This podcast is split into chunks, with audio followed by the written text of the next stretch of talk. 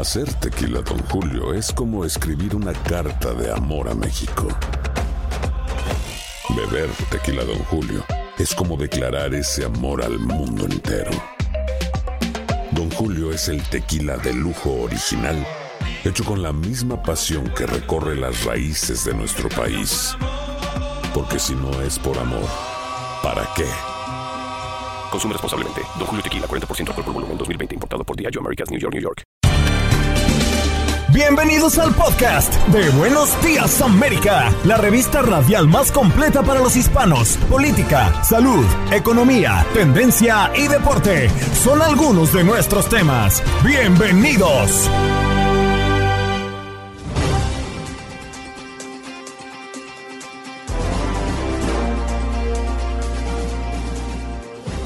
Días América comenzamos nuestro radio maratón, el primero de dos días juntos, todas las emisoras de radio de Univisión uniéndose para combatir el cáncer infantil. Gracias a St. Jude, promesa y esperanza. Conviértase usted en un ángel de esperanza, donando solo 19 dólares al mes y ayudar a los niños de St. Jude a combatir el cáncer infantil. Hoy todo nuestro equipo se abocó a impulsar esta causa.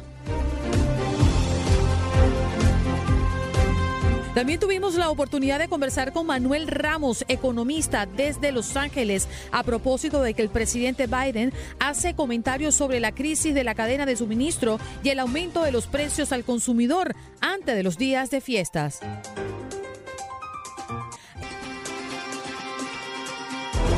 Además tuvimos la oportunidad de conversar con Francisco Palmero, quien es contador profesional con más de 20 años de experiencia en Estados Unidos. Nos muestra su nuevo libro que resume en un método de cuatro pasos cómo lograr el éxito en un negocio de manera sencilla y sin complicarse tanto.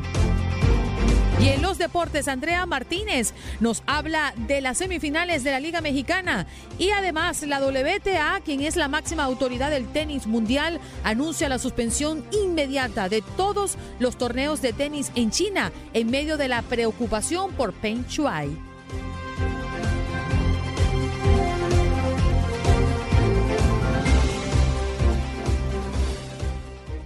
Hola, soy Gaby Moreno y te invito a que te unas a la misión de St. Jude Children's Research Hospital y su radio maratón Promesa y Esperanza. Llama ahora al 1-800-998-8432. 1-800-998-8432.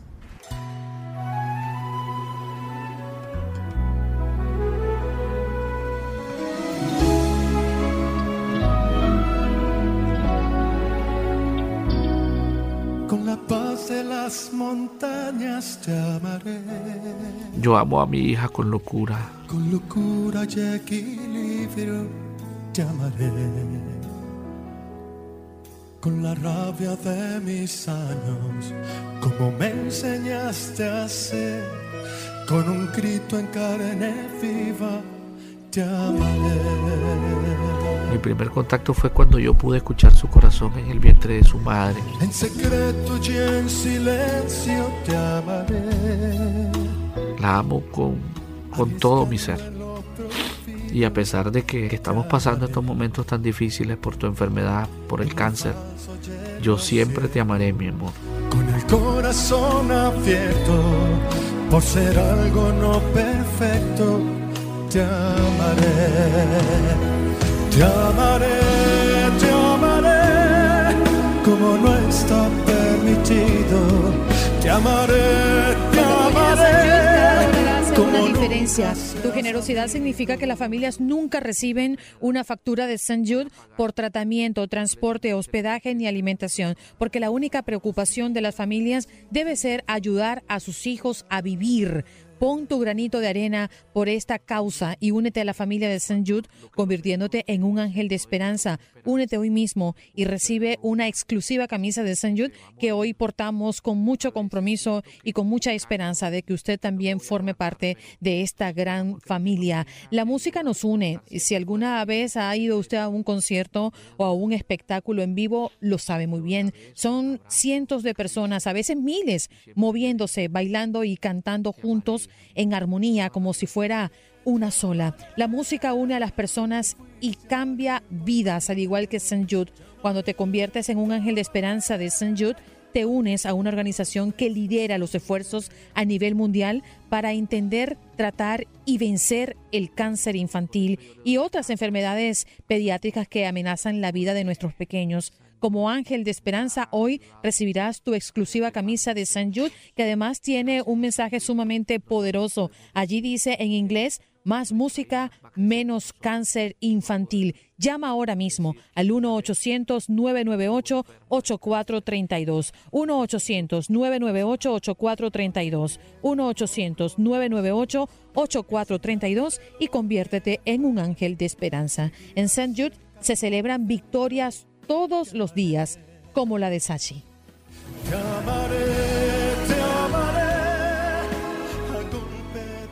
Cuando lo diagnosticaron fue en plena Navidad, por lo tanto fue dolor tras dolor. Fue difícil conseguir ese apoyo en Puerto Rico. Los doctores eh, simplemente nos dejaron saber lo que tenía, pero nunca sentí la empatía, el apoyo en cambio, en San Jude encontré el apoyo del personal, de los doctores, un trato excepcional. Uno llega lleno de, de miedo e incertidumbre. Esa primera visita con el doctor nos explicaron cómo él iba a ir progresando a través del tiempo.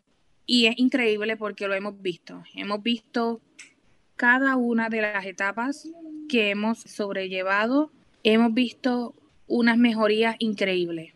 Cuando nosotros llegamos, Nachi no se podía sentar. Sin embargo, al mes y medio, recuerdo que él me pidió sentarse en los carritos que hay en el hospital y no pude contener las lágrimas. De volver a verlo sentado, algo tan sencillo como eso, de verlo sentado y de llegar a la oficina del doctor y él nos dijera, wow, se sentó.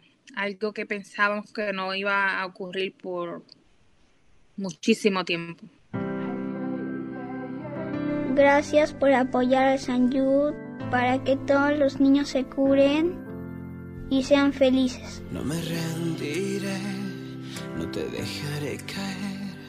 Pisaré contigo Así mismo es, no nos rendiremos hasta que lleguemos a la meta. Vamos nueve por nueve, o sea, nueve alas hasta las nueve. Nos faltan nueve, nueve ángeles de esperanza. Y por supuesto, le queremos contar que los artistas de música latina más exitosos del mundo se han sumado al movimiento We Won't Stop o No Pararemos para ayudar a los niños de San Jude.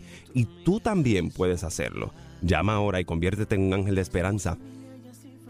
Decenas de miles de personas ya se han unido al movimiento junto a nuestras celebridades favoritas de la música latina y cuando te conviertes en un ángel de esperanza, obtienes la camiseta de St. Jude para que la portes como recordatorio de que te ha sumado a la misión de salvar vidas de St. Jude. Y escuchando el relato reciente eh, de que por fin ocurrió prácticamente el milagro, se sentó Nachi, uno hablaba de las cosas sencillas, simples, y uno dice, es lo normal en la vida de un niño, que pueda sentarse, que pueda correr, que pueda perseguir la pelota, que nosotros como padres tengamos esa oportunidad cada mañana de voltear a la parte de atrás del vehículo y ver a esa carita ¿eh? que va rumbo al colegio. Hay muchos de ellos que suspenden por un tiempo prolongado esa ida al colegio, la ilusión de portar esa mochila cargada de esperanza,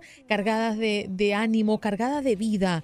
Entiendan que no todos tenemos esa oportunidad. Hay padres allá afuera que también paralizan la dinámica de una familia entera por abocarse a la salud de aquel pequeño que ha sido diagnosticado con cáncer. Hoy pedimos en nombre de todos esos niños que hoy nos necesitan, de todas esas familias que al igual que usted, que al igual como yo han llegado a este país o están en otros lugares trabajando fuerte por darle una mejor calidad de vida y que deben abocarse a la salud de su hijo diagnosticado con cáncer. Póngase la mano en el corazón y conviértase en un ángel de esperanza. Así mismo es. Eh, Hay que hacerlo, tenemos que hacerlo. Solamente tiene que llamar al 1-800-998-8432. 1-800-998-8432.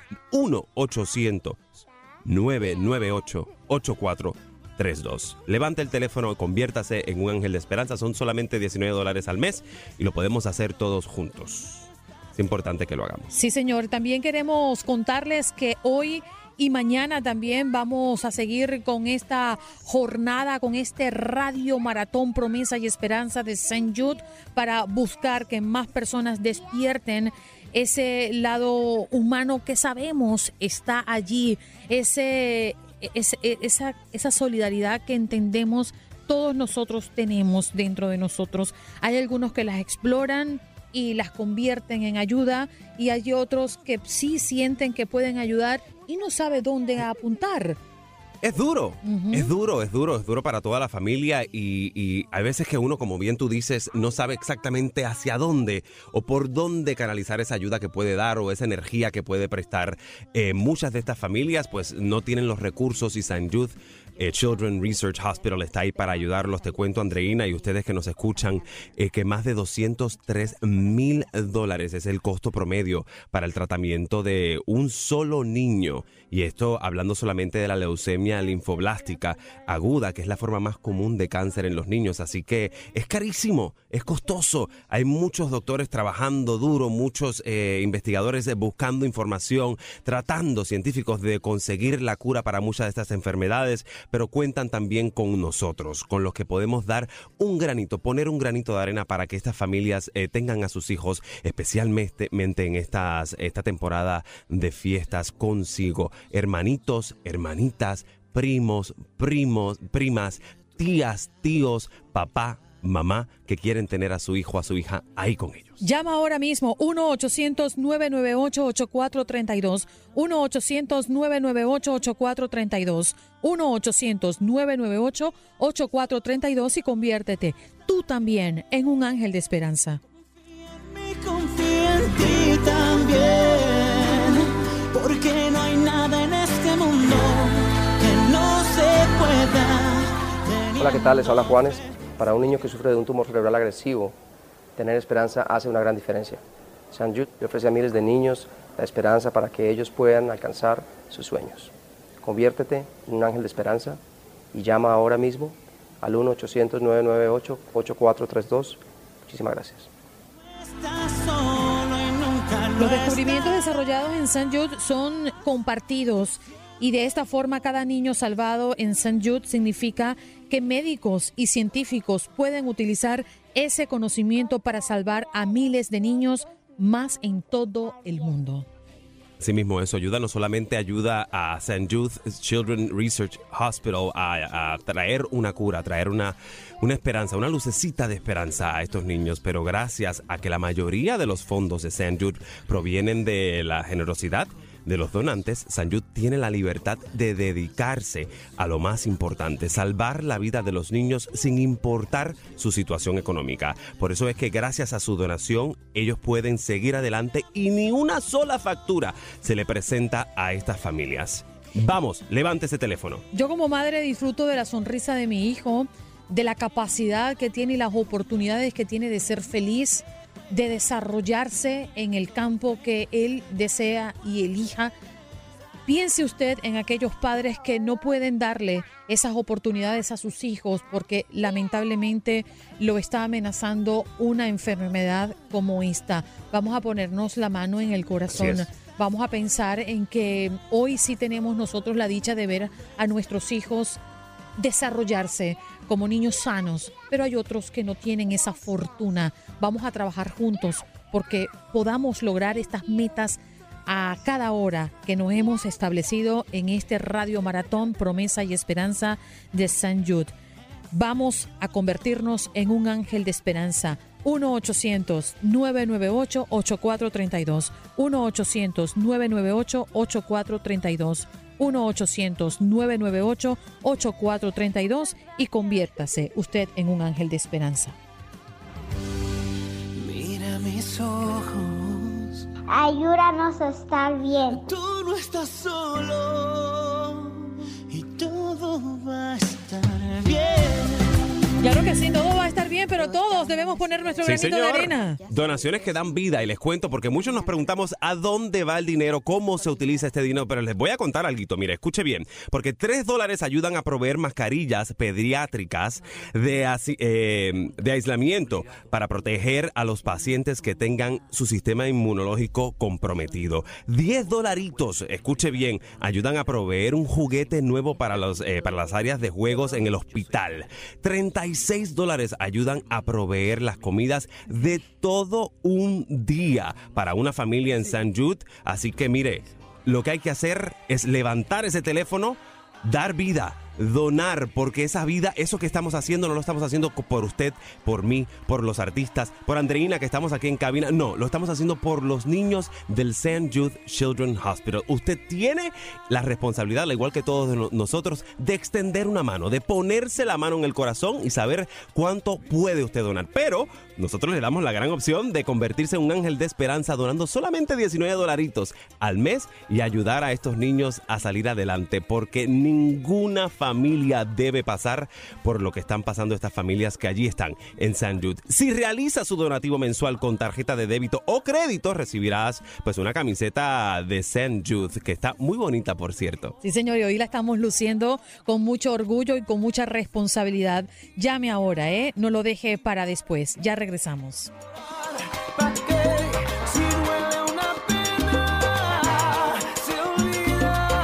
Una enfermedad como el cáncer puede ser triste y que uno pelee, pero siempre con el apoyo de tu familia y con Dios en, tu corazón, uno siempre va a seguir adelante y no le va a dar importancia a la enfermedad. Uno va a decir que uno está sano, uno va a salir adelante.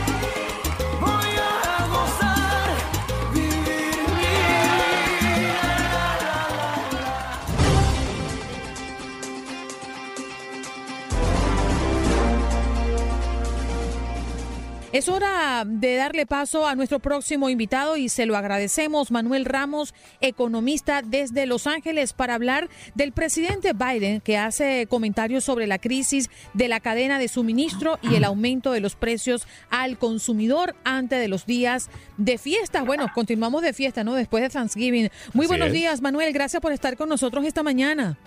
Al contrario, un placer.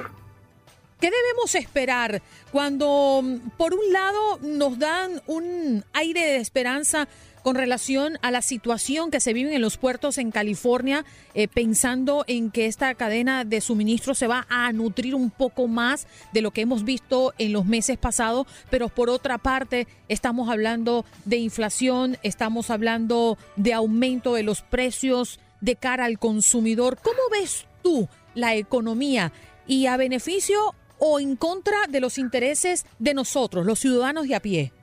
Pero siempre voy a decírtelo como economista que va a ser en contra de nosotros como consumidores, los que estamos de a pie, ya que somos los que pagamos el precio de las ineficiencias del Estado, pagamos el precio de la inflación, pagamos el impuesto inflacionario, eh, toda esta ineficiencia fiscal que se ha desatado desde el 12 de febrero a la fecha, pues obviamente que alguien la tiene que pagar. Regalar dinero eh, de Estados Unidos como en las economías eh, más grandes del mundo, pues no ha sido una práctica habitual, sino todo lo contrario. Esto de inflar el mercado tiene consecuencias y estos cuellos de botella son parte precisamente de esta manipulación y quiero recordar a todo el público que tenemos una guerra fría con China, que es el máximo productor mundial, el cual también tiene el control, tiene el poder. Esto se desató desde el año 2018 a la fecha y claro que las consecuencias inflacionarias, así como también la guerra de bioseguridad, el Omicron, el Delta Plus, etcétera, etcétera, eh, están obviamente teniendo, un, en, teniendo en jaque a la economía estadounidense y alrededor del mundo. Así es que esto no, no va para bien, sino más bien tiene que dar un ciclo completo y esto lo vemos en promedio de tres a cuatro años para que podamos ver una estabilidad de precios y a la vez eh, pues una regularización de lo que llamamos nosotros el ciclo de una pandemia. Así es, y bueno, eh, obviamente el presidente se pronunció ayer al respecto y dice que asegura que habrá disponibilidad de productos durante la temporada de compras navideñas. Esto evidentemente ha sido una crisis que no es de hoy, llevamos ya varios meses eh, con este problema y como bien menciona, pues parte de ello tiene que ver con, eh, pues, con la, la- la pandemia que se está viviendo, que continuamos viviendo y la falta de productos, evidentemente, eh, pues, y todos estos vagones que se encuentran allí varados. ¿Qué exactamente, cuáles son las medidas que puede tomar el presidente para ayudar a agilizar todo este proceso? Porque según él, y como ya te mencioné, eh, pues dice que eh, estarán disponibles los productos. ¿Qué va a hacer? ¿Qué se va a hacer y qué puede hacer el gobierno al respecto? Bueno, en primera instancia, ningún político, ningún gobernador va a decirnos lo contrario. Tiene que decir lo positivo, lo que están haciendo, tiene que darnos a conocer lo que ellos quieren que nosotros sepamos que debamos de escuchar. O sea, hay una manipulación y control de la información. Esto tampoco es algo nuevo. El presidente no va a salir a decir lo que estoy diciendo yo como economista, analista en estos temas. Va a decir todo lo contrario. La realidad es otra. ¿Cuál es esa realidad? Que estamos viviendo tiempos hiperinflacionarios similares a los años 70, los 80, en los cuales, pues obviamente a ellos no les conviene eh, lo que llamamos nosotros regular, regular las tasas de intereses para efecto de tener una actividad económica diferente. Es decir, esto que está ocurriendo va para largo, no es para corto. Y desde el principio la Reserva Federal decía que la inflación sería temporal, pues ahora han cambiado a lo que ya decíamos nosotros desde el principio. La impresión de trillones de dólares sobre la economía, este, estos paquetes de rescate fiscal, los paquetes de, de rescate a nivel de, de lo que llamamos la flexibilización cuantitativa por la Reserva Federal, obviamente que van a tener un efecto que va a llevar años. Es como, como decir, eh, si tengo una pasta de diente y le saco, la, le saco la pasta, ahora meterla de regreso, o sea, sacar el dinero de trillones de dólares de la economía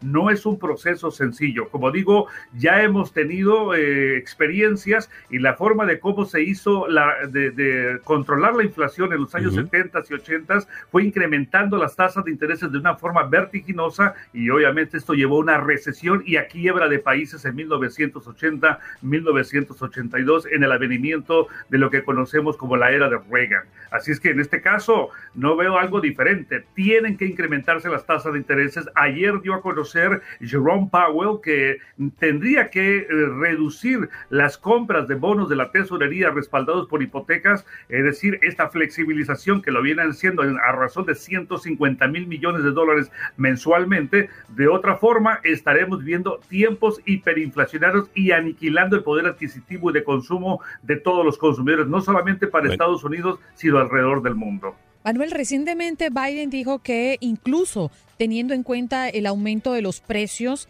la familia estadounidense típica tiene más dinero en el bolsillo que el año pasado o el año antepasado. Correcto. ¿Eso es tan Sí. así y por qué?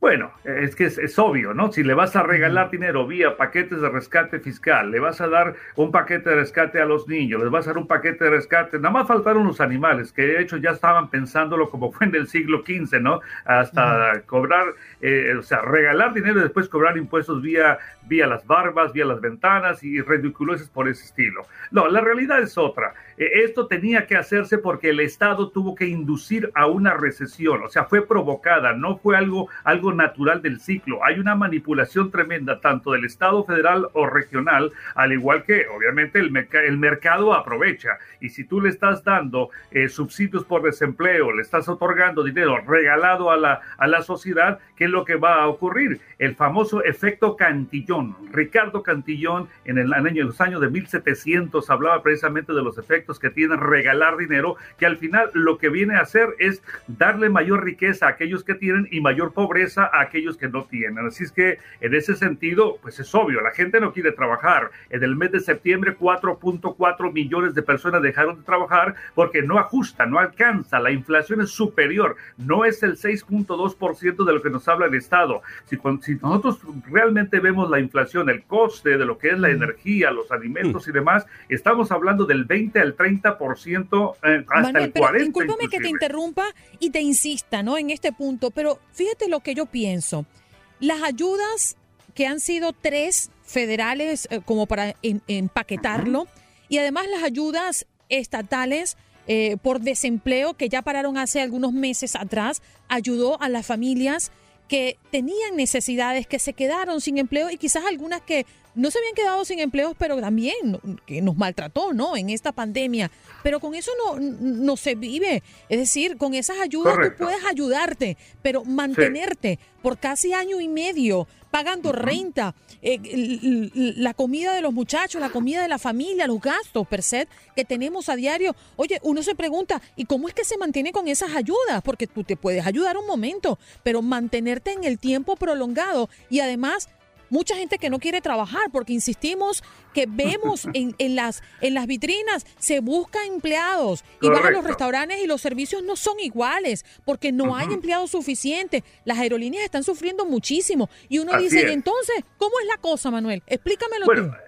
La cosa, ya lo acabo de decir, es que a todo mundo nos gusta que nos den. Lo que no queremos es saber cuánto cuesta lo que nos están dando. En inglés se dice, there is no free lunch, nada es gratis. Los trillones de dólares que se regalaron para sacar a la economía de la recesión y la posible depresión económica que pudiese haber causado el COVID-19, que desde otra perspectiva lo podría explicar, ahora estamos pagando el precio de lo que acabas de mencionar. Hay una disrupción de lo que es la, la oferta, es decir, los suministros, los productores. Al final, al principio comenzaron a reducir los precios, al final tenemos que pagarlos el incremento de precios y los aranceles impuestos por los gobiernos a China y a otros países por parte de la administración Trump y ahora con la administración Biden, pues ahora tenemos que pagarlo nosotros. O sea, este nacionalismo que surgió a través del, del trumpismo económico y se continúa a través del Bidenismo, ahora tenemos que pagarlo. Así es que el hecho de que se le otorgue dinero a las personas no quiere decir que están saliendo de la pobreza. Eso es falso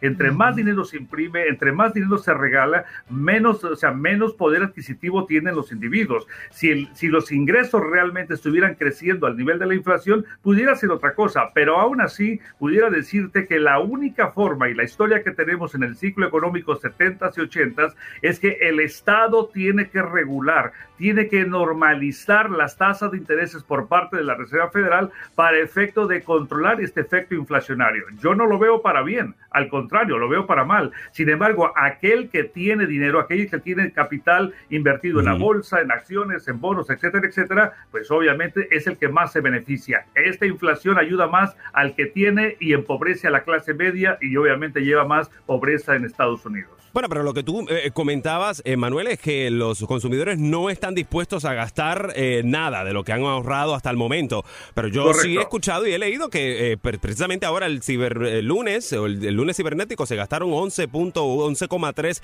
mil millones de dólares. no, era la, la, proyección. Creo que se sobrepasó, si no me estoy equivocando. O sea, que la gente hasta cierto punto sí está dispuesta a llevar esta economía a puerto, o sea, a que, a que salgamos de este problema.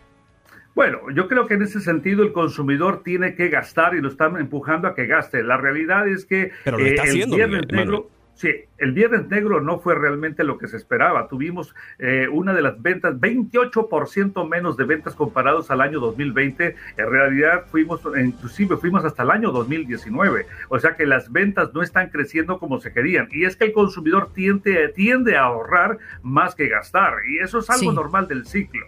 bueno, pero eso, eso, eso podríamos traducirlo en algo bueno, ¿no? El ahorrar siempre es bueno. Eso es conciencia ciudadana, ¿no? Uno mira uno mira como un plan de vida el ahorrar y el tener dinero para los momentos difíciles. ¿eh? Sí, Manuel, eh, el ahorro es bueno pero quiero despedirte como te mereces.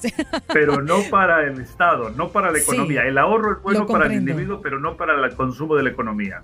Él es Manuel Ramos, economista desde Los Ángeles. Ya regresamos. Buenos días, América de Costa a Costa. Gracias.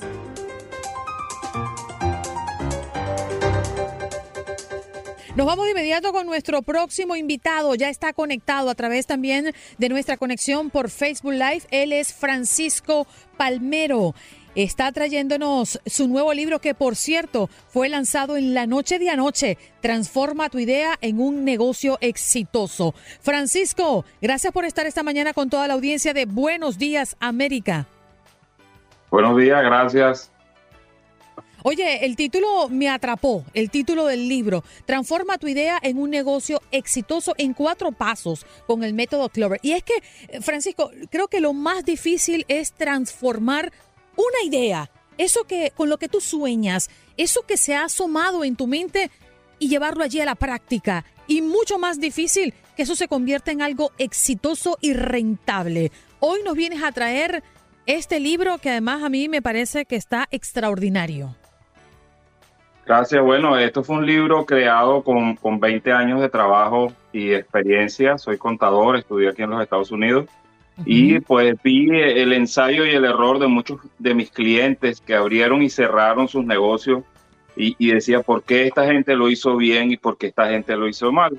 Entonces creé este método de cuatro pasos por una experiencia familiar, ya que mi papá tuvo un, un, una flor de trébol de cuatro hojas que no es nada fácil obtenerla. Y, entonces hizo converge con, mi método de cuatro pasos, entonces por eso lo bauticé el método Clover.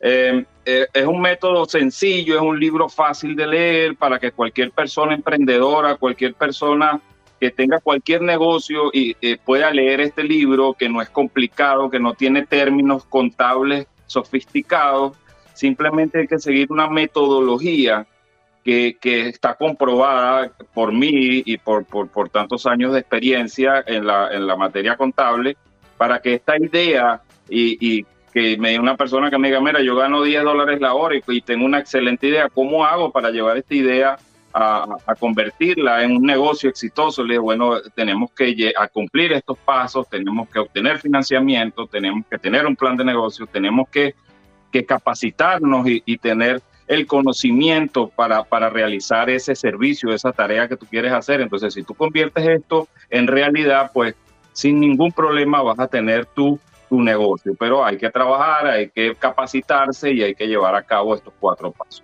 Hay que trabajar, ahí dijo, dijiste algo muy importante y eso hay que recalcarlo siempre, hay que trabajar para lo que uno quiere, pero eh, y mucha gente que nos está escuchando posiblemente dirá, bueno, lo más probable que él o tenía un dinerito guardado o sabía cómo administrarlo porque es contador. Fíjate que tienes 20 años de experiencia como contador aquí en Estados Unidos, pero antes de todo esto fuiste vendedor de perros calientes en Venezuela, o sea, hiciste muchas otras tareas, cosas que te llevaron al, punto en donde estás hoy. ¿Qué le puedes recomendar a aquellos que están ahora sentados en un auto de Uber o en un vendiendo un perro caliente, que tienen esa gran idea? ¿Cuál es ese paso inicial? ¿Qué deben hacer en este instante para lograr ese negocio exitoso? Bueno, en mi caso yo fui un muchacho de veintitantos años que llegué a este país con, como llegamos todos los inmigrantes, con una mano delante, otra detrás, y decir, ¿qué hago con mi vida? Y hice todo tipo de trabajo, como, como cualquier inmigrante que llega a los Estados Unidos. Eh, traté de luchar por mi, mis papeles primero y después dije, bueno, ¿qué hago con mi vida? Y, y siempre me gustó la contabilidad y tuve una persona, uno tiene que, uno en la vida tiene gente que, que te da mentoría, que te orienta, que te lleva. Tuve un gran mentor que me impulsó a estudiar este, saqué mi carrera, empecé a trabajar, entré trabajando en una compañía siendo un procesador de cuentas y me fui siendo el manager de la oficina. Pero todo eso lo logré buscando conocimiento, capacitándome. Estamos en un país donde hacer cursos, capacitaciones es muy sencillo. Ahora por las redes sociales y por YouTube inclusive puedes hacer cursos, puedes capacitarse, puedes crecer. Eh, mm. Sí se puede. O sea, si yo lo hice, cualquier persona lo puede hacer, pero me, tiene una metodología y un proceso que hay que continuar y hay que seguir para llegar a esto. No significa que leíste el libro y mañana este, me voy a convertir en un empresario exitoso y voy a vender esto. No, todo tiene un proceso y un porqué. Pero esto es una herramienta poderosa que te va a ayudar a llegar a, a, a eso que quieres que quieres lograr. La gente me, mucha gente llega a mi oficina y me dice, bueno, como tú dices, soy un, chofer de Uber, ¿cómo hago para tener una empresa exitosa? Bueno, vamos. Primero, el primer paso y el primer, eh, la primera situación que tú tienes que dominar es que lo que tú quieres hacer de verdad te apasiona, lo quieres, lo sientes, lo quieres impulsar, lo quieres, tienes, tienes que sentirte el Dios de ese servicio o, o de esa o de esa, o sea, emprendimiento que quieres saber. Tienes que Francisco, sentirlo en tu corazón. Y sin profundizar, ¿podríamos hablar de esos cuatro pasos? Sí, claro. El, el paso número uno es ese, identificar qué de verdad quieres hacer con tu vida, qué es lo que te gusta, qué es lo que te apasiona, qué es lo que... En, en, en mi, en mi libro hay casos de, de, de negocios en Miami, que de la cual yo soy el contador en estos momentos, que han llegado así, que que, llegaron y no sé qué hacer, pero yo les digo, lo primero que tenemos que identificar es qué es lo que te gusta, qué es lo que verdaderamente te apasiona. Ese es el paso uno, identificar qué nos gusta. El paso dos, realizar un plan de negocio. Hay que saber qué van, para dónde vamos. Un plan de negocio es como irnos de aquí a Nueva York con un mapa, donde el GPS nos diga por dónde ir para llegar más rápido, para no caer en huecos, para no perdernos. Para... Ese es un plan de negocio. El paso número tres, cómo obtener un financiamiento. ¿Cómo, ¿Cómo conseguimos el dinero para poner ese negocio? Ahí está el secreto, está ahí en ese libro. Sigue esos pasos. Y el cuarto paso, simplemente, después que tengo todo esto, ¿cómo llevo mi negocio al éxito? ¿Cómo ser un buen jefe? ¿Cómo manejar mis finanzas? ¿Cómo entender un estado financiero sencillo, con palabras sencillas, sin muchas complicaciones? Muchos clientes llegan a mi oficina y me dicen, ¿cómo entiendo yo todos estos números? Entonces yo busqué un método para que tú puedas leer un estado financiero y puedas saber la posición actual de tu empresa, si estás en positivo, si estás en negativo, qué debo hacer para mejorar, para obtener más ingresos.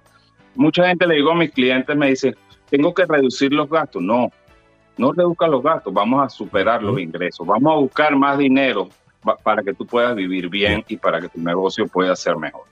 La palabra dinero siempre asusta. La palabra números a mí me pone nervioso, ¿eh? Yo porque camino un poquito siempre he dicho con los codos No, y me, trato me de... dicen dinero y me animo. Yo no me asusto. ¿Dinero dónde? ¿Dónde? ¿Dónde, ¿Dónde está el dinero? Pero lo que quería preguntarte es que eh, precisamente hablando de dinero, la gente relaciona, o sea, nosotros todos relacionamos, creo que el éxito de un negocio o el éxito laboral con el dinero, que posiblemente una no tenga que una no tiene que ver con la otra. ¿Cómo defines tú el éxito de un negocio? ¿Cómo se debería dentro de lo que de tu conocimiento definir el éxito de un negocio o de una persona tal vez?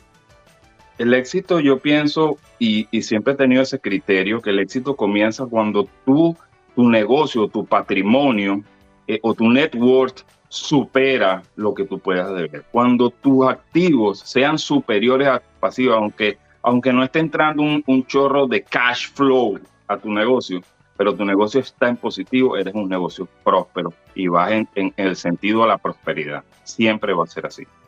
Francisco, hay una pregunta que hace uno de nuestros oyentes y comprendo perfectamente por qué la hace. Porque uno cuando va a buscar un libro o cuando quiere buscar una guía para emprender asuntos como este, es decir, proyectos quizás mm, importantísimos para la vida de cada uno de nosotros, pensar en dejar nuestro trabajo tradicional para impulsar ese sueño, esa idea que tenemos como emprendedores, pues nos encontramos con mucha información. Y Enrique dice, ¿qué tan exitoso es este señor? Es decir, habla de ti, el autor del libro Transforma tu idea en un negocio exitoso. ¿Por qué leer el libro y cuáles son las credenciales que tienes, Francisco, para hablar de este tema que haga pensar a la persona en que tiene una guía realmente efectiva? Bueno, eh, yo soy venezolano, eh, llegué hace muchos años a- aquí a los Estados Unidos, estudié en la universidad, soy co- contador egresado de la Universidad de Miami, tengo una certificación en finanzas de la Universidad de Harvard y tengo 24 años de experiencia en contabilidad. Este método se basa en lo que te dije al principio. Un montón de clientes durante 20 años he visto que abren sus negocios y son exitosos, pero vi otro grupo que abría sus negocios y los cerraba. Y yo decía, ¿por qué ellos cierran y por qué estos siguen? Entonces, la razón principal era porque estos eran unos apasionados que buscaban conocimiento, que me hacían caso y tenían un plan de negocio, que conseguían el financiamiento efectivo y, y sabían cómo llevar su negocio y se capacitaron para eso. Y este grupo no lo hizo y este grupo fue por otro lado, pero la mayoría de la gente es eso. Eh, ¿Por qué? ¿Cómo hago yo para yo obtener un financiamiento, para yo poner, eh, poder emprender este negocio? Entonces, ahí en el libro, este, lo tendrás. Este libro es un libro corto, es un, un libro no muy largo, un libro de 100 páginas, que lo puede leer cualquier persona en un par de horas, un lector asiduo lo puede leer en una hora, eh, y lo puedes volver a releer, porque yo entiendo que la gente le cuesta a veces entender un método o algo. Entonces, un libro corto puede leerse un par de veces y entender lo que no entendiste en la primera vez. Es un libro de lenguaje fácil, eh, de lenguaje que no tiene complicaciones financieras y que cualquier persona, aquella persona que está manejando su Uber o que está, como dicen en Venezuela, que está haciendo sus arepas y está viendo la, eh, está escuchando eso y dice, yo quiero poner un negocio de arepas, ¿cómo hago? Francisco, ¿y dónde libro. podemos conseguir el libro? El libro está a la venta ya en Amazon, amazon.com, pueden obtener en pasta blanda o en digital. Pedido, eso está pedido. Qué Listo, rico. mira, ya vi- Estoy listo para montar mi negocio. ya, Listo, para arriba. Francisco, muchas gracias por estar esta mañana con nosotros y ojalá que muchos emprendedores entiendan que hay que mm, eh, tomar en cuenta métodos y hacer las cosas como hay que hacerlas. No solamente llevarnos eh, por la pasión, sino que todo debe tener disciplina y una manera de hacerla. Y hay que buscar los expertos que saben y han hecho que otros negocios sean exitosos para vernos en ese espejo reflejado en el éxito. Muchas gracias, Francisco, por estar esta mañana con toda la audiencia. Gracias a ustedes. Y esto es un libro que escribo no por, por mayores cosas económicas, sino que quiero devolverle a alguien lo que el mundo me dio a mí, simplemente. Gracias a ustedes por esta oportunidad. Gracias. Él es Francisco Palmero, sí, su libro se llama Transforma tu idea en un éxito o un negocio exitoso, quise decir, cuatro pasos con el método Clover. Pausa, regresamos, esto es Buenos Días América de costa a costa. ¿Y usted ya es un ángel de esperanza o quiere convertirse? Volvemos y hablamos del asunto. Ahí está.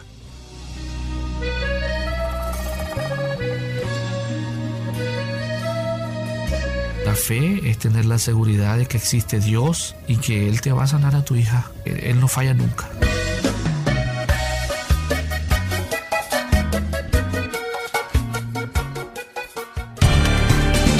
Estás escuchando el podcast de Buenos Días América, la revista radial más completa para los hispanos. Escúchanos en las diferentes plataformas: Euforia, Spotify, TuneIn y iHeartRadio. Tu DN Radio. Vivimos tu pasión. Hacer tequila, Don Julio, es como escribir una carta de amor a México. Beber tequila, Don Julio, es como declarar ese amor al mundo entero. Don Julio es el tequila de lujo original, hecho con la misma pasión que recorre las raíces de nuestro país. Porque si no es por amor, ¿para qué? Consume responsablemente. Don Julio Tequila, 40% alcohol por volumen, 2020. Importado por Diageo Americas, New York, New York. Co- Como dicen los grandes, la liga se gana partido a partido. Partido partido. En Buenos Días América, Contacto Deportivo.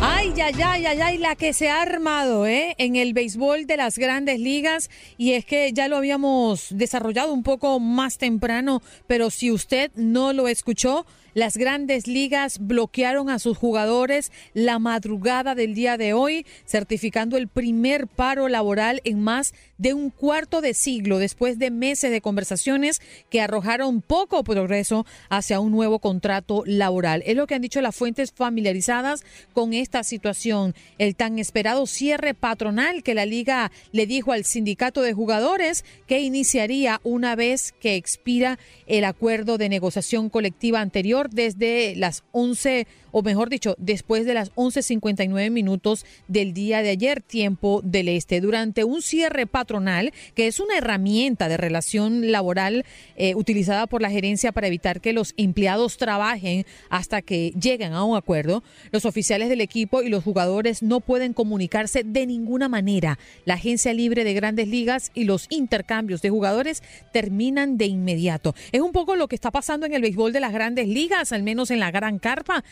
La paz laboral se mm, correspondió con un inmenso crecimiento en los ingresos del juego desde que una huelga de jugadores acabó con la Serie Mundial, recuerdan, de 1994 y se prolongó hasta el año 95. Durante los siguientes 26 años, el sindicato y la liga negociaron con éxito cinco convenios colectivos sin un paro laboral. Pero ahora el panorama es oscuro, es complicado. La MLB y la MLBPA no logran llegar a un nuevo acuerdo laboral, primer cierre patronal desde 1990. Eso es lo que ha pasado ahí en el béisbol de las grandes ligas. Eh, vamos a recordarles nuestro número en cabina, el 1833-867-2346, que es nuestro punto de contacto, nuestra línea telefónica. Andrea, vámonos contigo. ¿Cómo estás, Andrea? Good morning in the morning.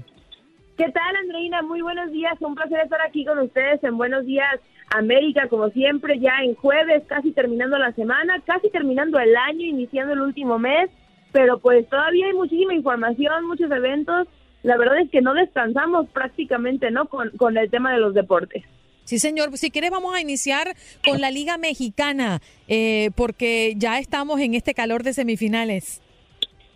Sí, la verdad es que ayer ya se pusieron en marcha lo que son las semifinales, como bien mencionas, Andreina, un duelo bastante emocionante entre Tigres y León. Hay que decirlo que, bueno, desde mi punto de vista, es la semifinal más pareja, ¿no? Que tiene el fútbol mexicano en esta ocasión.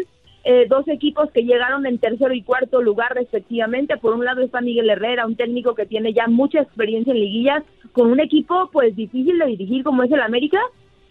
Y por el otro lado está el León, que tiene a Ariel Holland en la banca, que está jugando su primer liguilla, lo cual es pues también de destacar, ¿no? Que en la primer liguilla llegues a semifinales. León tenía prácticamente el partido controlado este, hasta el minuto 90, que todavía iban ganando 1-0. El gol de León fue por parte de Jan Meneses tras un gran error del arquero Nahuel Guzmán. Pero la verdad, como se dice comúnmente, se le vino la noche a León. Tigres empezó a hacer mucho mejor las cosas al minuto 89 llegó Florian Tubán con un golazo de verdad de, tijera, una, tijera más o menos, no tan bien hecha, pero una tijera. Este metió el gol al 89, empatan el marcador. Tres minutos después, cinco minutos después, más bien al 94, llegó Carlos González e hizo el segundo gol que pues le da mucha vida a Tigres para el siguiente partido. Terminan eh, ganando dos por uno el siguiente encuentro va a ser el próximo sábado en el eh, Camp Nou, allá en el No Camp, perdón, allá en Guanajuato. Y pues León va a tener que remar contra corriente. León terminó tercer lugar de la tabla. León le funciona para pasar a la final o un empate o una victoria. No tiene de otra. Entonces tiene que ir a ganar en su casa. Pero pues Tigres tiene un gol de ventaja y eso le puede ayudar para buscar un gol en, en este en Guanajuato, en Guanajuato sí, y complicarle a que León tenga que hacer dos goles para tratar de empatar los tres de Tigre. Y hoy, bueno, Pumas Atlas a las 10 de la noche, hora del este. Así es, Andreina, hoy a través de tu Radio también les llevaremos este encuentro que también está muy parejo. La verdad, creo que estos dos equipos, al menos personalmente, yo no los veía en las semifinales.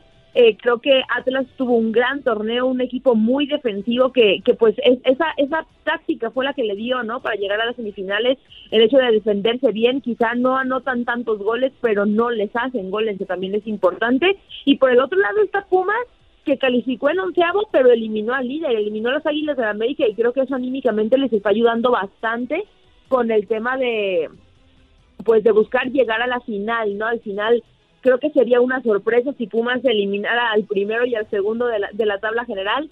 Me parece que hoy en Ciudad Universitaria veremos un empate. La verdad, Pumas tiene a sus delanteros en muy buen nivel. Los brasileños que llegaron y que fueron muy criticados en su llegada, hay que decirlo, hicieron un gran cierre de torneo y bueno, pues tienen, la verdad, ellos son los que tienen a Pumas ahorita en semifinales. Así que, pues estén en TUDN Radio, 10 de la noche, tiempo del este, va a ser un gran partido para que después vengan las vueltas y pues ya conozcamos a los finalistas de la Liga MX. Eh, te quiero cambiar de tema, Andrea, porque este tema es sumamente delicado. Eh, ya está causando estragos a nivel federativo. Eh, inclusive internacional, el caso de esta tenista Peng Shuai.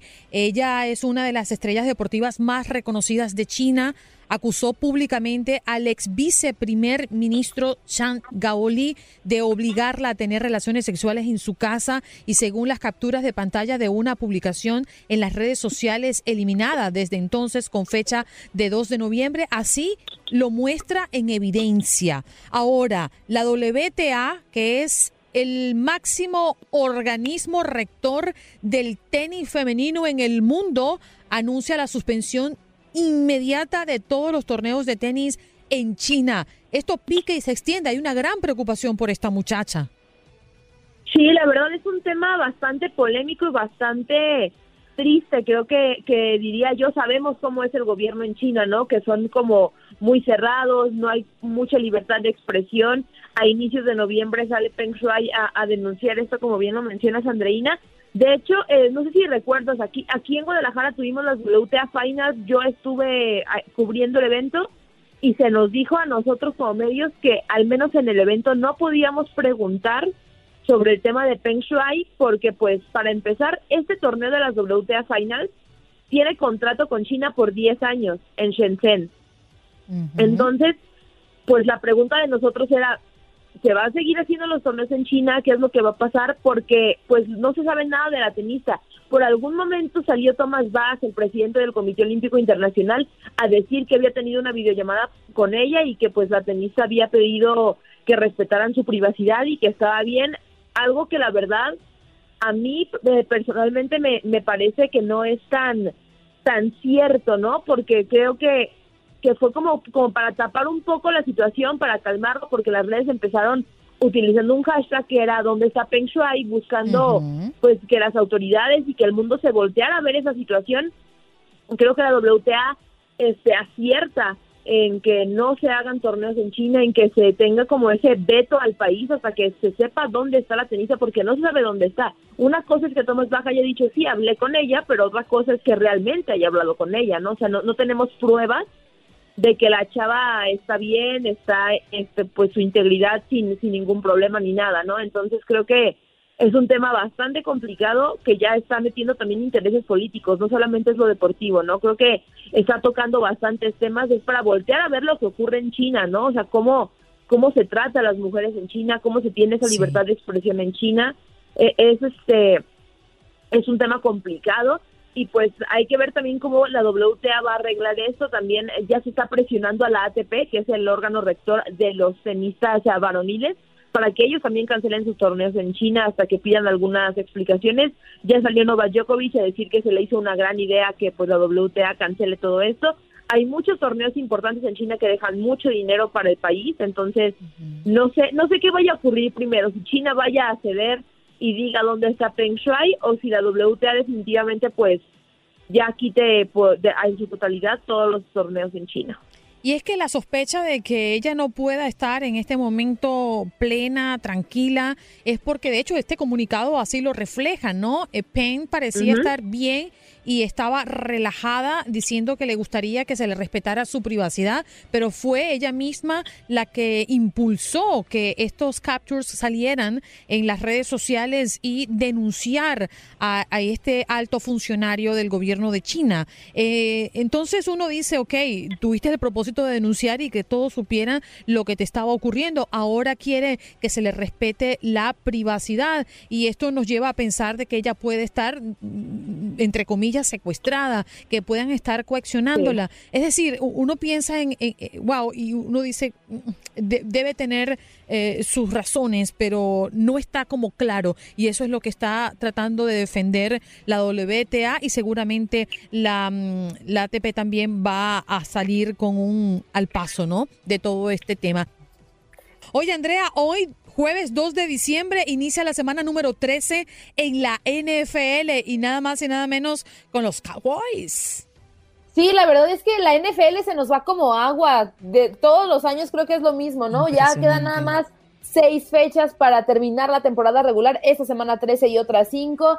Después ya van a venir playoffs, Super Bowl y demás. Es una. Eh, me parece que la NFL es un deporte bastante interesante, rápido, entretenido y va lo que va rápido. 13 semanas, este, después las cinco que restan, el playoffs y demás. Pero bien lo mencionas, Andreina, inicia con unos Dallas Cowboys que creo que han sorprendido a propios y extraños. Han dado una gran temporada, creo que nadie los veía dentro de los primeros lugares de la conferencia nacional, siete encuentros ganados, cuatro líderes de la división de la conferencia nacional, como ya lo mencionábamos, y se va a enfrentar a unos eh, New Orleans Saints que tienen un programa complicado o diferente, por decirlo de alguna manera. Tercer lugar de la División Sur de la Conferencia Nacional, cinco ganados, seis perdidos. Sin duda será un duelo eh, con algunas bajas. Alvin Camara por parte de los eh, Saints tiene problemas en la rodilla. Por otra parte, Tyson Hill hará su primer inicio de la temporada como quarterback de Dallas Cowboys. Entonces creo que sin duda será un partido interesante, el del Thursday Night del día de hoy. También hay que prestar mucha atención a lo que estará haciendo Tampa Bay Buccaneers cuando enfrente a los, eh, a los Atlanta Falcons por el tema de Tom Brady, ¿no? Que siempre acapara los, eh, los, eh, los partidos, los reflectores, la atención. El partido del Monday Night. Yo sé que estamos muy lejos del Monday Night, pero de todas maneras hay que ir hablando. Buffalo Bills se va a enfrentar a New England Patriots, el, ex equipo de Tom Brady. ¿Por qué menciona a los New England Patriots? Bueno, porque al parecer Bill Belichick ya encontró la fórmula de cómo hacer un buen torneo sin Tom Brady. La temporada pasada les costó bastante, fue la primera en la que ya no estuvo Brady con la franquicia. Creo que esta ya encontró el camino, pero lo interesante es ahora lo que dicen las apuestas, y es que todas las apuestas están inclinándose a que los dos equipos favoritos al Super Bowl, por lo que se ha visto en la temporada, por parte de la americana eh, New England Patriots y por parte de la nacional Tampa Bay Buccaneers. Entonces las apuestas están diciendo que probablemente tengamos un Super Bowl del, del ex equipo de Tom Brady contra el equipo de Tom Brady. Increíble. Bueno, también debemos em, hablar de la final de la CONCACAF. Eh, Andrea, la CONCACAF League. Sí, ayer eh, ya se jugó la última semifinal de esta CONCACAF League, como bien lo mencionas, Andreina. Primero, el martes, Comunicaciones derrotados por una Guastatoya y bueno, se instaló en la final después de que ganara el global tres goles por uno. Y bueno, ya en la semifinal de anoche, Motagua y Forge decidieron no ir por más, terminaron 0-0, pero el, el global beneficiaba a Motagua. En la ida quedaron empatados a dos goles, pero por el tema de gol de visitante, pues Motagua terminó llevándose el pase a la final. ¿Cuándo es la final? La ida martes 7 de diciembre, la vuelta martes 14 de diciembre. Estamos hablando que son de este, este martes que viene y el siguiente martes. Primero Motagua Comunicaciones en eh, Honduras y después Comunicaciones Motagua allá en Guatemala. Entonces, el equipo que gane de ese torneo estará participando en la eh, Liga de Campeones de CONCACAF del próximo año. Entonces, es el premio pues más importante que tiene ese torneo, es darle una oportunidad a equipos que no clasifican con facilidad al torneo de la Liga de Campeones de CONCACAF, pues darle un boleto más, ¿no? Para que llegue directo a los octavos de final de esta competencia. Así que Motagua Comunicaciones, la final de esta CONCACAF League, el que gane estará en la Liga de Campeones. Ahí está. Andrea Martínez, gracias por estar esta mañana con nosotros. Un placer, chicos. Ya saben, que tengan un bonito jueves. Seguro, gracias. Igual para ti. Andrea Martínez en este contacto deportivo. Ahora nos vamos a Houston con nuestro compañero César Procel, que ya está en la lista para su primer auto eléctrico. Ah. ¿Cómo estás, César? Sabes que algún momento consideré este auto eléctrico pero en ese momento estaba en la, espera como de dos años y dije, no tengo tiempo, necesito ir a trabajar mañana. así que... Oye, ¿en serio? Pero fíjate que em yo eh, hace unos meses atrás, cuando ya pensaba en cambiar mi auto, tomé, mm, sí, y voy a hablar de Tesla, sí, ¿por qué no? Voy a hablar de Tesla porque, bueno, fue el pionero eh, fuerte, ¿no? En esta, estas propuestas de autos eléctricos. Y te voy a decir algo, todo el mundo hablaba del auto, de la marca, y yo fui a montarme en uno a probarlo. Me gustó su silencio, su serenidad, eh, su, su, tecnología. Mm, mm. Pero, sabes, al final no me decidí por él, creo que por una mm, razón puntual. No le gustó el precio. No, bueno, el precio estaba en el promedio que yo pensaba pagar por un auto. El marido dijo que no. No, el marido dijo que sí, que me iba a ahorrar bastante gasolina. Pero la cosa es que lo vi demasiado plain. Mm. Eso, eso, le diste al clavo. Exactamente me pasó lo mismo. Eh, inicialmente consideraba el, más pequeño de Tesla porque estaba, no sé, en 35 mil dólares. Dije, pues nomás lo necesito para ir a la oficina y regresar, no pasa nada. Pero dije, no, está, está demasiado plain. Hace poco más de seis meses em, empezaba eh, a considerar comprar otro y fui a manejar uno, pero igualito que a ti me pasó, eh, entro al, carro y sí, una, es demasiado silencio, yo estoy acostumbrado al rum rum del motor, eh, y dos, sí, sí, sí, exacto, y, luego, el, o sea, el, el, tablero era demasiado plain, solamente una, un iPad a la mitad del, no, no, me, no me convenció no me convenció. La verdad es que creo que en algún momento sí lo le llegaremos a comprar todos probablemente, pero por ahora no me, no me ha ah, Yo creo que ustedes lo que están es caminando con los codos y no quieren gastarse el billullo. Cómprese el carro que está buenísimo. No, se quieren ahorrar en la, en la gasolina para no y tampoco dañar el planeta, pero entonces quieren gastarse en que le pongan botoncitos plásticos y todo ese A ver, señor ¿Qué, ¿usted qué maneja? Yo, ah, no, a qué marcas no voy a decir, pero manejo un carro muy bueno. ¿eh? Ah, ¿y, el, electrónico y no, no, bueno, porque lo que pasa es que había entrado ya en compromiso y no había comprado. Sí, yo sí, yo sí lo digo. Yo no soy como ustedes que andan da- como, como Ah, los no. muertos por la rama. Tú eres- Yo soy codo. Tú eres bien agarrado. Sí, yo soy agarradito. Nos, nos ofreció una, una alcapurria hace Ah. dos meses y todavía no la han traído. César, y todo este tema que estamos colocando sobre la mesa es porque Tesla se muda oficialmente al estado de Texas. Se mudó oficialmente el día de ayer, eh, bueno, el día de ayer y esta mañana eh, anunciaron que eh, Tesla se traslada oficialmente a su sede corporativa de Silicon Valley a una gran fábrica en construcción afuera de Austin, Texas. La compañía lo anunció este, ayer por la noche y bueno, pues en una presentación con los reguladores de valores de Estados Unidos, Elon Musk dijo que la reubicación de Palo Alto, California, a lo que Tesla llama una gigafábrica en Harold Green Road cerca de Austin, se realizó el día de ayer. En las presentaciones regulatorias a fines del año pasado, Tesla dijo que tenía alrededor de 71 mil empleados en todo el mundo. En los comunicados de prensa eh, dijeron que en el 2020 habían alrededor de 10 mil trabajadores en la sede de Palo Alto y 10 mil en la fábrica de Fremont, California. No estaba claro si todos los empleados de la sede tendrían que mudarse, pero prepárense allá en Austin porque según el analista de Wedbush, Daniel Ives, de algunos de los 10.000 empleados de Palo Alto, no se, quiere, no se quiere ir del área, pero dice que un gran número sí lo hará debido al menor costo de vida en Austin. Eh, dijo que cree que Tesla le dará muchos a la opción de quedarse, pero espera que entre un 40% y un 50% de los empleados hagan el cambio. Así que esperan unos 5.000 nuevos residentes en Austin, eh, Texas, que van a trabajar en la planta de Tesla. Ya Musk había dicho que su traslado sería de California a Texas, también de residencia, porque ahí no hay impuesto estatal sobre la renta personal. Así que Tesla en Texas. Increíble, ¿no? Cómo todo cambia. Eh, uno dice, bueno, pero la verdad es que los autoshows que se han dado en diferentes lugares en este país, al menos hablando en Estados Unidos, la propuesta es agresiva Sí, señor. y prácticamente em, eh, eh, popular, ¿no? Hacia los carros eléctricos. Estamos viendo marcas como Kia, como Nissan, Nissan, como, sí. wow, que es que están Mercedes, todas están eh, tratando de entrar en esta ronda porque recordemos que ya para 2035 se proyecta, los ex- expertos proyectan que posiblemente estemos casi todos ya utilizando un carro eléctrico, que me parece muy bien porque creo que hay que empezar a cuidar este planeta. Fíjate, estamos en un, pro- en un proceso de, de cambio, ¿no? Creo que va a llegar el momento. Ahorita el auto eléctrico de repente lo vemos todavía como una cosa de lujo, pero creo que va a llegar un momento en que va a ser al revés y los carros con motor de gasolina o de diésel van a ser los, los de lujo o los de los juguetes y los carros electrónicos van a ser la norma. César, y para, para ayudarte con el bolsillo, porque y a mi compañera aquí, porque ustedes también están como yo, que van amarrados, las manos amarradas No, atrás y los no, no, codos. no, Oiga, para no, pero y para un servidor, ¿cuándo ha sido problema el dinero? Que se preocupen Ay, a los que les debemos. Recuerden. Que se- Nosotros somos que se, espléndidos. Por que eso- se preocupen a los que les debemos, ¿nosotros qué? Exactamente, no, pero la cosa puede cambiar en cuestiones de precios, porque recuerden Claro. cuando salieron los microondas por primera vez, eran carísimos. Yo recuerdo que costaban 700, No, 800, somos- 900 dólares demasiados- microondas. No, no somos tan viejos como tú, Eri. Yo cuando ya nací había microondas hasta en, en todos los lugares. Gracias. Muchas Y gracias. televisor a color, Y el ¿verdad, tele- César? los televisores Sí, pla- yo- Muchísimas gracias. Yo- Voy a cambiar yo- a seguir hablando. Yo nunca porque vi de una verdad que- televisión redonda en mi vida más que en películas viejas.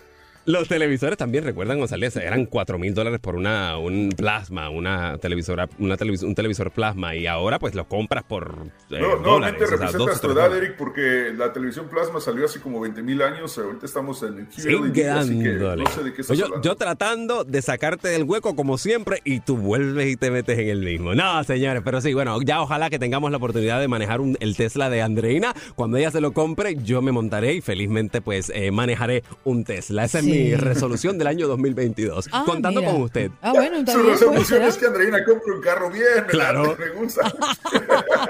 No, definitivo, pero es que además uno hace muchos cálculos cuando va a comprar un auto. Uno va por el pago eh, mensual, uno va por el down payment, uno va por el mantenimiento de un vehículo a, a- a electricidad. Eh, a- versus gasolina, uno piensa en la gasolina versus electricidad, uno piensa en tantas cosas y uno al final tiene que sacar cuentas, yo creo, ¿no? Cuentas y además montarse en un carro que a uno le guste, porque hay mucha gente que dice, bueno, yo voy y vengo con el cacharro, yo no Mm. puedo andar con un carro echado a No, perder, no, puedo, no, no. yo tengo que estar con un carro limpio, en, en mi carro no hay nada tirado y, y tiene que estar limpio y aspirado todo el tiempo. Usted haga las cuentas que yo me monto en el carro. Ya yo, ya sé que usted va a tener, o, o César cuando vaya a Houston tiene el suyo, Yo me monto y estoy feliz.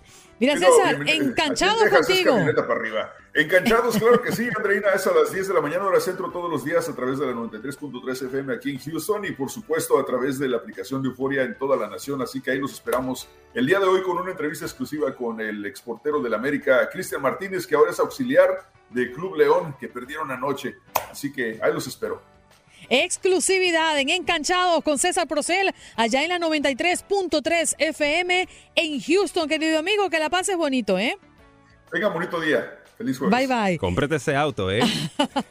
Oye, usted es bien agarrado. No, agarradísimo. Yo camino, te digo que camino con los codos. De hecho, ya le dije, usted revise los precios del Tesla, que yo me encargo de manejar su auto. Ya yo estoy con esa resolución para el 2022. Qué barbaridad. Allí lo estaban comentando, ¿eh? Que ya saben por qué no han llegado las alcapurrias a los estudios. Ya saben, no, es, las alcapurrias es por la cadena de suministro. Ya les dije, eso está, que quedó claro aquí. Pero vienen las alcapurrias, vienen en camino, en burro, pero vienen. Bueno, recuerden que hoy estamos en jornada especial, el primero de los dos días, juntándonos en este radio maratón Promesa y Esperanza San Jude. Conviértase usted en un ángel de esperanza, donando solo 19 dólares al mes y ayude a los niños de San Jude a combatir el cáncer infantil. ¿Cómo hacerlo? Muy sencillo. Llame ahora mismo al 1-800-998-8432. 1-800-998-8432. 1-800-998-8432 y conviértase en un ángel de esperanza. Pensé que estaba soñando. Pensé que esto no era para mí. Pensé que era una mentira, pero era una realidad. Hay mentiras en los labios, hay mentiras en la piel. Qué dolor Christopher fue un, niño que todo lo hace temprano, lo hace antes de su edad. Él a los 11 meses, él corría. Hay mentiras compasivas, hay mentiras por piedad, que no quieren nada. Gracias por acompañarnos en nuestro podcast. Buenos días América. Y recuerda que también puedes seguirnos en nuestras redes sociales. Buenos días AM en Facebook y en Instagram. Arroba Buenos días América. AM. Nos escuchamos en la próxima. Aloha mamá. ¿Dónde andas? Seguro de compras. Tengo mucho que contarte. Hawái es increíble. He estado de un lado a otro con mi unidad. Todos son súper talentosos. Ya reparamos otro helicóptero Blackhawk y oficialmente formamos nuestro equipo de fútbol. Para la próxima te cuento cómo voy con el surf y me cuentas qué te pareció el podcast que te compartí, ¿ok? Te quiero mucho. Be All You Can Be, visitando goarmy.com diagonal español.